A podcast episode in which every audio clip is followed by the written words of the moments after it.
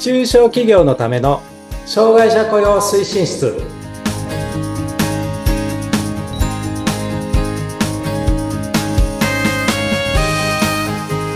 えー、皆さんこんにちは、えー、障害者雇用推進室長の木下文彦です。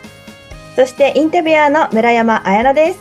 本日はどうもよろしくお願いいたします。よろしくお願いいたしますはいさて木下さん今回から新しい番組始まりましたはいはいタイトルが中小企業のための障害者雇用推進室。はい。はい。まあ、タイトルにある通りのことをね、発信していくと思うので。そうですね、まんまですね。はい、でも具体的にどのような番組かっていうことを、はい。お話願えますか？そうですね。今後ですね、まあ、タイトルそのままなんですけど、中小企業の方が障害者雇用するときに知っておいていただきたい、まあ、知識とか、あと、まあ、あの、法律的なね、ところも含めて、そこもお話しさせていただきますし、あと、根本で分かっといていただきたいことっていうのが実はありましてね。まあ、その、はい、あの、難しいことじゃないですよ。難しいことじゃない、簡単なことなんだけど、うん、そういうことを思っていていただければ、障害者雇用もそんなにね、あの、難しくないんですっていうことをちょっと、そういう前編、そういうトーンでお話ししたいなというふうに思っております。はい。はい。やっぱりね、なんか企業の方からすると、少し、えこれってどういうふうにやっていけばいいんだろうっていうふうな戸惑いが多いかと思うんですが、木下さんのこの番組で、いろいろ、本当はそんなに難しくないんだよっていう、そうなんです。ハードルを下げると言いますか？はい。障害のある人に対する雇用管理も、そうでない人の雇用管理も根本は一緒なんですそこをちょっとお伝えしていきたいなっていうことが、あの、底辺にございます。はい。それではね、まあ、早速、では、木下文彦さんが、どのような方なのか、どのようなことを経験されてきたのかっていうのを、はじめに皆さんに教えていただきたいです。はい。わ、はい、かりました。えっ、ー、と、改めまして、えー、推進室長の木下文彦と申します。はいえー、私は1962年の11月に長野県松本市で生まれました。えー、11月3日文化の日なので、海彦、文化の文に彦根の彦という、まあ、ある意味分かりやすいネーミングというか、名前の由来ですけどね。まあちょっとあの、両親に俺の名前ってなんでこういう名前なのつったら、いや、文化の日に生まれたからよ、みたいなね。はい、ですね。ガクッときましたけど、まあ、あの、まあ、それはそれでよくわかりやすいかな、みたいなことも思います。はい。はい。それであの、えー、っとね、バブル直前の1986年4月に社会人になったんです。えっ、と、リース会社に入社いたしました。はい。あの、リース会社ってね、えっ、と、どういう会社かというと、コピーファックスとかパソコンとかそういう事務機器を、あの、4年とか5年でリースしたりとか、大きなもので言うと、船とか飛行機とか。わ、大きいですね。で、最近はあの会社もですね、リースだけじゃ儲からないんで、太陽光発電やってみたりとか、ビルの管理とか開発とかね、テナント誘致とか、まあもう最初私が入った時とは全然、あの、似ても似つかわないっていうかね、まるっきり違う業務までやってる、そんな会社でございます。大きい会社ですね。そうですね。まあ上場企業だったんで、まあやってたことはその中の私はね、まああの一部分だったんですけど、そこの会社を今年の3月に定年退職をいたしまして、で、4月に会社を立ち上げて、その中小企業向けの障害者雇用コンサルティングをやっていこうということで今活動しております。はい。では今年の4月にそうなんです。新しく会社を設立して、はい。今活動されてるんですね。はい、そういうことです。はい、具体的にどのような内容で活動されてるんですか？はい。あの、私、あの、辞める直前ですね、まで、あの、人事部の障害者雇用部門の責任者をしておりまして、障害者雇用に関わる戦略の立案とかですね、えっ、ー、と、担当していただく業務を作り出したりとか、実際の採用ですね。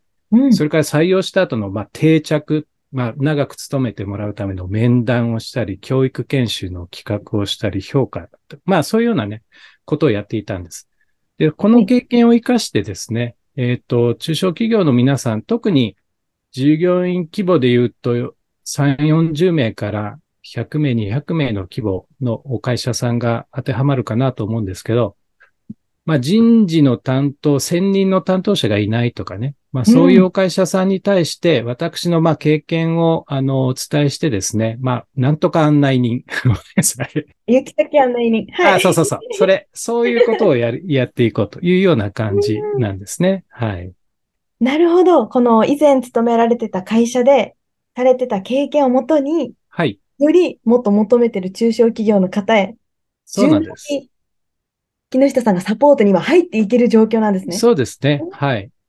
あの、私が特に、あの、やろうとしているのはうん、えっと、中小企業のご担当の方に対するサポートって言いますかね。はいあの、障害者雇用でよくあるのは、障害者ご本人にサポートする方、し、まあ、いわゆる支援者ってよく言いますけれどもね。うん支援者っていう方結構いらっしゃって、で、ただなかなか企業の方を中心にサポートする人っていうのがそんなにいないっていうことがあって、そうですね。あまり聞かないし、イメージが湧かないですね。そうなんです。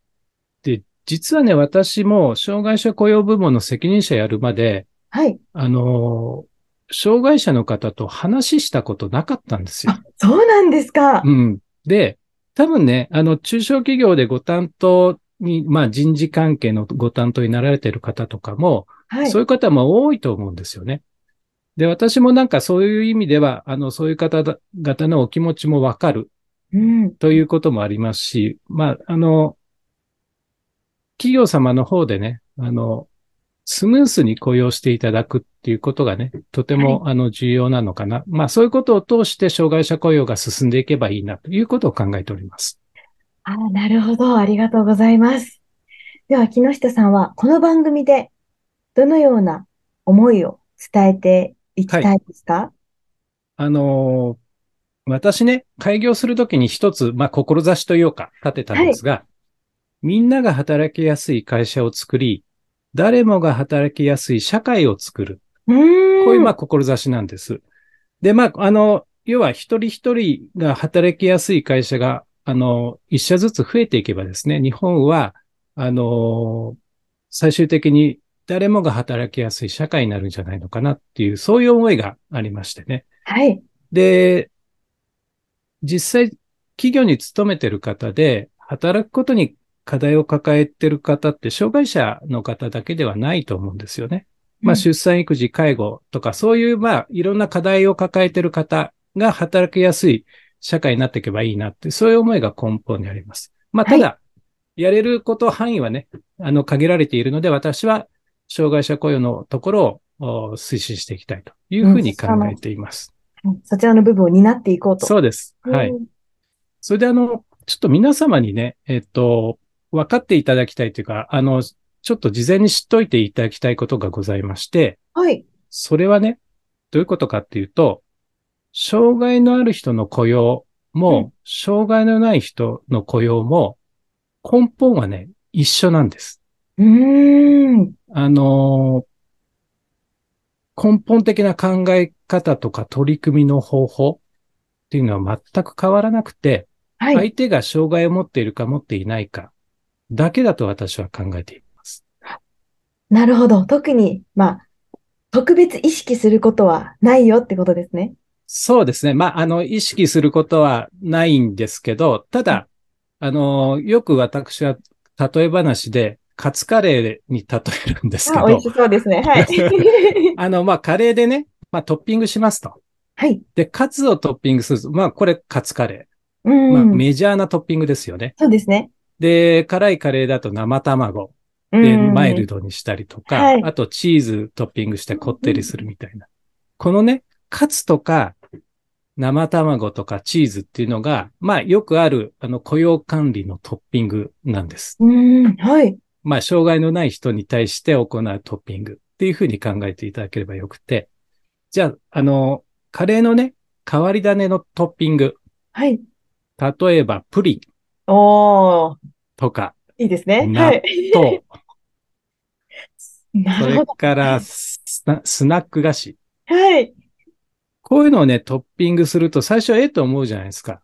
そうですね。おいおいど、くどんな味になんだよと思うんだけど、言ってみると、この変わり種のトッピングが障害者雇用の法定雇用率であったり、合理的配慮であったりとか、いうところなんです。だから最初はね、すごく違和感があると思いますし、よくわからないから、なんか、なんだろうなって難しいなって思われるかもしれませんけど、慣れてしまえば、あんまり変わらないよっていうことなんです。で、それをね、皆さんにやっぱり分かっていただきたいなっていうことなんですね。なるほど。いいですね。カツカレーの例え分かりやすいですね。はい、すいません。あの、ちょっとね、カレー、カレー、もうちょっと、あの、おしゃれなやつで例えたいんですけど すいません。なんかね、あんまりよくわかんないんで、そんな、そんな、なんか、あの、身も蓋もないじゃないけど、変なね、あの、例えになっちゃいましたけど、そんな感じです。皆さんね、身近な食べ物ですからね。よりイメージしやすいと思います。はい。なるほど。あそのような思いを胸に、えー木下さんが今後こちらの番組で皆さんにいろいろ発信していきますので、どうぞ楽しみにね、皆さんはい聞いていただけたらと思います。ぜひご期待いただければというふうに思いますので、はい。よろしくお願いいたします。はい、ありがとうございます。それでは今回は、えーこちらにてお別れのお時間となります。また次回よろしくお願いいたします。はい。じゃあ、あの、次回以降、皆様よろしくお願いいたします。